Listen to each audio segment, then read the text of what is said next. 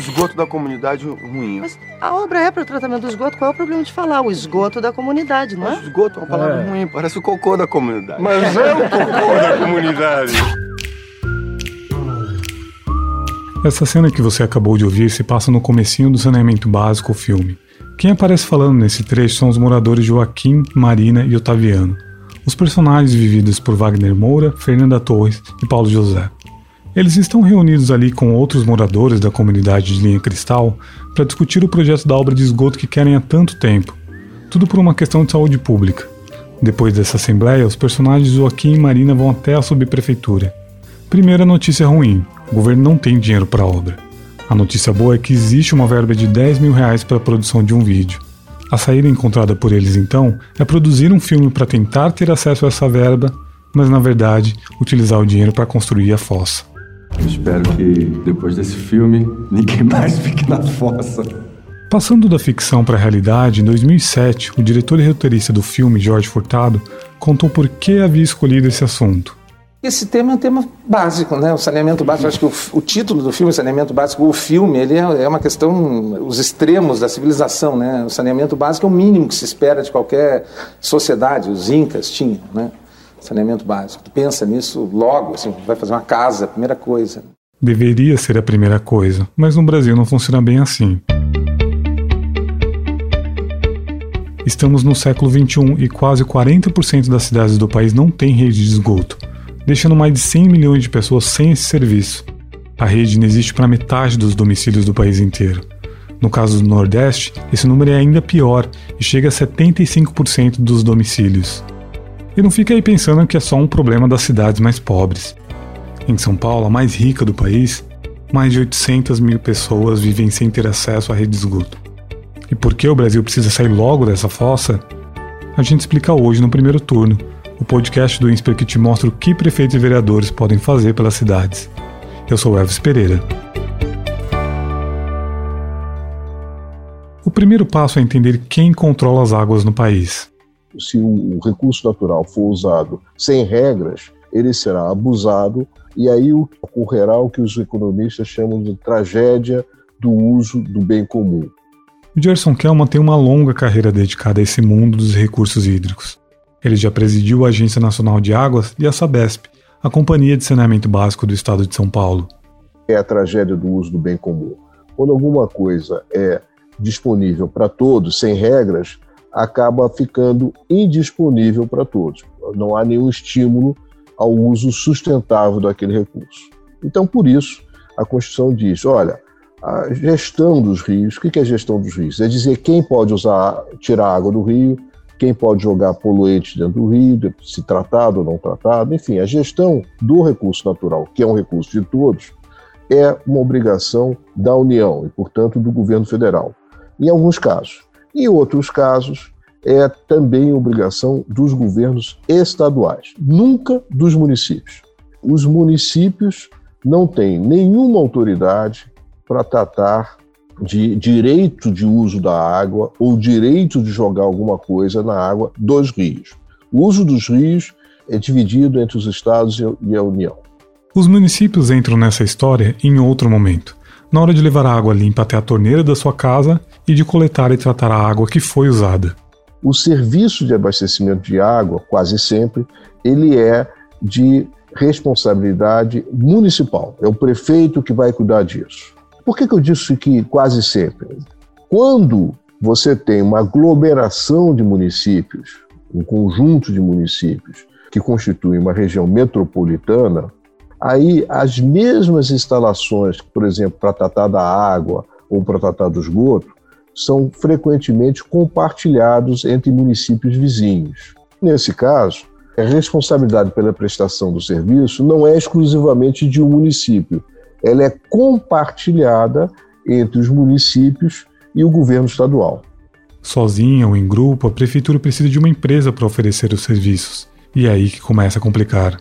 Durante muito tempo, discutiu-se no Brasil que o serviço de saneamento só poderia ser prestado por entidades públicas ou entidades controladas por governos. Se nós persistirmos nessa posição, com certeza absoluta, vai demorar um século para que todos os brasileiros tenham acesso ao serviço de saneamento. Por que razão? Os governos, seja federal, estaduais, municipais, não têm mais a menor capacidade de fazer os investimentos. Grande parte do problema porque as empresas e os, as entidades prestadoras de serviços têm baixa produtividade. Quer dizer, gasta-se muito no custeio e entrega-se pouco. Grande parte. Eu repito, tem exceções. Tem empresas muito eficientes, mas a maior parte não é eficiente. Hoje, na maioria das cidades do país, o serviço de saneamento está na mão de empresas que são públicas ou são controladas por governos. Bem, pelo menos por enquanto. E já está valendo no Brasil o novo marco regulatório do saneamento básico, que vai facilitar investimentos no setor. O governo espera investimentos de até 700 bilhões de reais nos próximos anos. O marco legal do saneamento básico foi sancionado em julho deste ano, e as novas regras ameaçam justamente o domínio das empresas públicas. Como? Antes, prefeitos não eram obrigados a contratar esse serviço por meio de licitação, mas agora eles são. Tá, mas você que não é dono dessas empresas, nem parente do dono, pode estar com uma dúvida bem sincera agora. O que isso tem a ver comigo? Bem, daí que isso pode ter efeito para milhares de pessoas. E a gente vai contar por quê.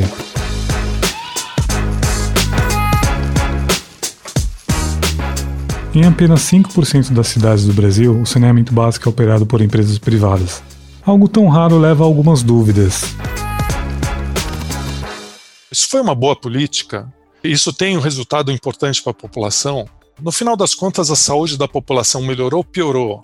Quem que se beneficiou? Foram os mais ricos ou foram os mais pobres? Ou não teve uma divisão? Essas questões são do Paulo Furquim. Ele é professor titular e coordenador do Centro de Regulação e Democracia no INSPER. Em parceria com o economista Carlos Sayani, que é professor da Universidade Federal de Uberlândia, ele foi atrás das respostas a essas perguntas. Uma dessas investigações se concentrou no impacto na saúde. O efeito da privatização sobre a qualidade do serviço. Mas por qualidade do serviço, melhor do que indicadores de incidência de coliformes fecais ou excesso de cloro, esse tipo de coisa, a gente procurou ver diretamente o efeito do saneamento na saúde das pessoas. A literatura é muito consolidada que o saneamento afeta a saúde em itens muito precisos. São doenças relacionadas à água. A diarreia é um dos exemplos, mas é um conjunto grande de doenças relacionadas à água. Além das doenças relacionadas à água, o saneamento afeta a saúde em faixas etárias de um modo bastante assimétrico. Ela afeta muito fortemente a faixa etária de 1 a 5 anos. Os pesquisadores analisaram dois grupos. Um deles reunia 189 cidades que concederam a empresas privadas pelo menos um dos dois serviços, de saneamento ou de abastecimento tudo isso no período de 95 a 2008. Já o outro grupo tinha cidades bem parecidas, mas que mantiveram um serviço estatal. Tem um detalhe importante aqui: nem toda cidade passou o controle completo do serviço de abastecimento ou saneamento para empresas privadas. A concessão foi integral só em uma parte delas, 66 para ser mais exato. Nas outras, o Estado manteve alguma participação no processo no resultado final, é que o, a privatização que foi plena e local, ou seja, no nível do município, uma concessão integral para uma empresa privada, ela afetou a saúde das pessoas positivamente, ou seja, reduziu o nível de morbidade. Morbidade é a incidência de pessoas em internação hospitalar e também de mortalidade, exatamente nas doenças relacionadas à água, e na faixa etária de 1 a 5 anos. Tá, mas isso não significa que a empresa privada abandona um dos principais objetivos da sua existência, a busca pelo lucro. Não faz parte da meta dela a redução da morbidade. Faz parte da meta do município. Mas o município, ao conceder, por meio do contrato de concessão, gerar obrigações de investimento, resultou numa melhoria da saúde da população. Então, esse é um mérito, sobretudo, do município, não tanto da empresa. Né? É o município que pensou o processo de concessão para iniciativa privada, viabilizou o investimento e ocorreu um resultado que não era o objetivo principal da empresa, mas era o objetivo do município: melhorar o acesso à água e ao esgoto, e isso resultou numa melhoria da saúde nas doenças relacionadas à água e esgoto. Com essa pesquisa, o Paulo respondeu às dúvidas sobre os efeitos da privatização na saúde. Em outro trabalho, ele e o Carlos investigaram se a concessão também influenciava a distribuição dos serviços. Dessa vez, eles olharam o que houve em cidades brasileiras no período de 91 a 2010. É impressionante a precariedade do nível de acesso de saneamento no Brasil no século XXI. Então, na hora que você tem a privatização aumenta o acesso em todas as faixas de renda para todos os domicílios. Tá? O super pobre e o super rico, todo mundo aumenta. Isso porque você está viabilizando um investimento que antes era inviável. Então, o aporte de capital e a própria gestão da relação do poder público com a empresa privada funciona suficientemente bem para expandir investimento e expandir acesso. E é curioso ver quem se beneficia mais nesse processo de expansão. O mais interessante é que esse efeito é mais forte nos municípios mais pobres, nos municípios que tinham ali 20% dos domicílios com acesso a esgoto, esses são os que mais expandem. Os municípios que tinham 80% de acesso ao esgoto já não expandem tanto. É um resultado que chega a ser surpreendente, porque muitas vezes o efeito adverso da privatização na argumentação e no debate seria justamente um tratamento desigual, privilegiar o atendimento dos que têm mais renda. Mas pelo próprio modo que funciona o contrato de, de concessão para a empresa privada, isso não ocorre e você tem de fato uma expansão por maiores investimentos. O mesmo efeito positivo não se repete no caso do abastecimento que historicamente teve mais atenção do poder público, segundo Paulo. Esse efeito só ocorre em saneamento, não ocorre em água tem um mecanismo que está ali por trás que, do ponto de vista político, oferecer a água tem um retorno em termos eleitorais muito interessante. Então, a empresa pública ela tem um viés de dar mais acesso à água do que a empresa privada. Ela já não vai estar tá sujeita a esse viés. Tem lá um contrato de concessão, foi definido pela prefeitura e vereadores, né? define e ela cumpre aquele contrato lá porque ela quer simplesmente quer executar o contrato. Tem mais ingrediente político nessa história. Em outro estudo, Paulo e o Carlos encontraram evidências de que prefeitos tendem a privatizar o serviço de saneamento e abastecimento se tiverem menos chances de serem reeleitos. Por quê? Para reduzir o poder político do próximo prefeito, que deixa de ter nas mãos um mecanismo para empregar pessoas, perdoar dívidas ou adiar o reajuste de tarifas. Além disso, a privatização é pouco provável se prefeito e governador forem aliados. Só para lembrar, Muitas empresas que controlam e oferecem serviços são estatais. O que muda com o marco legal é que a competição pelos serviços passa a ser disputada em condições iguais entre empresas públicas e privadas, o que deve dificultar essa interferência de interesses políticos.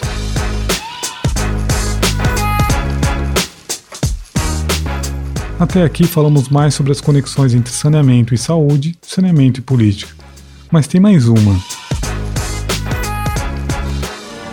O consumo de água de uma cidade é problema complexo. As lavadeiras são úteis, mas as lavagens de roupa nem por isso deixam de poluir as águas do rio. Outro perigo constante para o consumidor é a água do poço, quando o terreno não é próprio a esse tipo de captação. Longe de mim criticar as lavadeiras que aparecem nessa produção estatal da década de 60 sobre as obras de saneamento em Goiás. Mas é impossível não fazer a ligação entre saneamento e poluição. A professora associada do INSPER, Priscila Claro, por exemplo, viu esse elo bem de perto ao se juntar ao movimento alguns anos atrás, que tentava conscientizar as pessoas e despoluir o Rio Pinheiros na cidade de São Paulo. Um dos projetos era tentar entender as causas das poluições do rio. Basicamente, a gente foi parar na nascente, em algumas nascentes, que em São Paulo, grande parte fica na zona sul, ali né, território de divisa com Serra do Mar, e quando a gente foi parar num desses bairros, no local específico do Grajaú, a gente entendeu que grande parte das nascentes que fazem parte de áreas de preservação, elas estavam, na verdade, em situações de risco por conta de invasões ilegais de áreas, não só áreas privadas, mas também áreas públicas para fins de moradia. Esse ponto no Grajaú que a Priscila menciona fica bem perto da represa Billings. Em 2013, esse local foi ocupado por cerca de 400 famílias. Hoje, já são mais de mil vivendo em condições precárias. Você não tem infraestrutura de saneamento, esgoto corre a céu aberto, o terreno tem declive que vai chegar nas nascentes, a poluição acontece na nascente. Então, não é o dejeto sendo despejado no rio aqui em São Paulo, é o dejeto a céu aberto sendo despejado na nascente. Então, a gente está sujando o início de tudo. A falta de uma rede coletora tem repercussões não só na poluição nas águas, mas também nas pessoas que vivem ali. Impacto em saúde pública desesperador, porque você não tem saneamento, as pessoas andam, né, onde tem o esgoto no meio da rua, uma situação de miséria. Miséria, não é pobreza. E a miséria com todo esse potencial de contaminação. Então, diarreia. Por quê? Porque a água que eles vão usar não tem água encanada. Então você vai ter que coletar água dessa nascente. A nascente está contaminada. Quem sofre mais? Os bebês e as crianças. Então tem muita desinteria, tem muita doença relacionada à falta de água de qualidade. Existe um projeto em andamento para transformar o assentamento num bairro. Aliás, a Priscila e alunos do INSPER participam dessa iniciativa. Entre as medidas previstas nesse processo inteiro está a instalação de uma rede para coletar o esgoto, o que pode contribuir para atacar o problema que era o alvo inicial do movimento, reduzir a sujeira no Rio Pinheiros. Qual é a causa da poluição? A causa da poluição é a falta de infraestrutura básica. Por que, que a infraestrutura básica falta? Porque a moradia é ilegal nas áreas de mananciais ou nas áreas onde tem invasões e lotes que são ocupados por barracos, depois viram um empreendimento. A gente sabe que se a moradia está ilegal, não vai levar ao saneamento. O problema não se restringe a esse assentamento no Grajaú. A Priscila fez um estudo sobre as invasões em outras duas áreas de preservação ambiental, nas regiões de Capela do Socorro e Parelheiros, aqui na zona sul de São Paulo. O trabalho mostra um aumento dessas ocupações nos últimos anos. Além disso, explica por que os municípios deveriam proteger esses territórios. E por último, como o crescimento desordenado tem repercussões que ganham proporções maiores. O problema ambiental local, ele não vai ser ruim só para quem está no local, porque o ecossistema se conecta. No caso do rio, a poluição chega aqui. Então, na hora que tem uma chuva e uma enchente horrível aqui em São Paulo, quem mora no centro vai ser impedido de se mover na cidade, ou vai ficar debaixo de uma enchente, ou vai ter a casa inundada. Os problemas ambientais, apesar de a baixa renda sofrer mais com ele, eles não têm limite financeiro. Então, todo mundo vai ser impactado. Por mais que eu consiga me proteger um pouco mais, porque eu moro aqui e pelo menos acesso ao saneamento eu tenho, mas ele vai bater em mim de uma outra forma. Por exemplo, quando tiver uma enchente. E o que os próximos prefeitos e vereadores têm a ver com isso?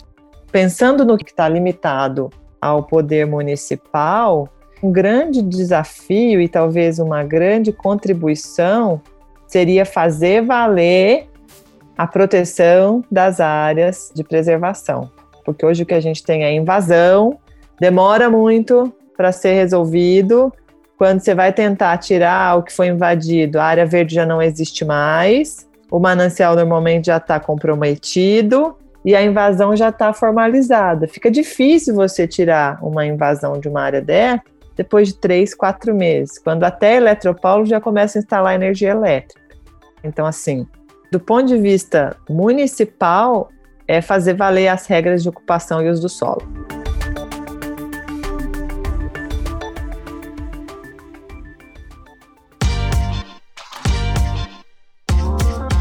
No nosso próximo episódio, vamos falar sobre transporte nas cidades. As versões completas das pesquisas citadas neste episódio podem ser acessadas no site do INSPER em insper.edu.br/conhecimento. Lá no site você também encontra a série completa do primeiro turno, que está disponível nas principais plataformas. Se gostou, compartilhe. Também escreva para nós contando o que achou. O nosso e-mail é insper.conhecimento.insper.edu.br.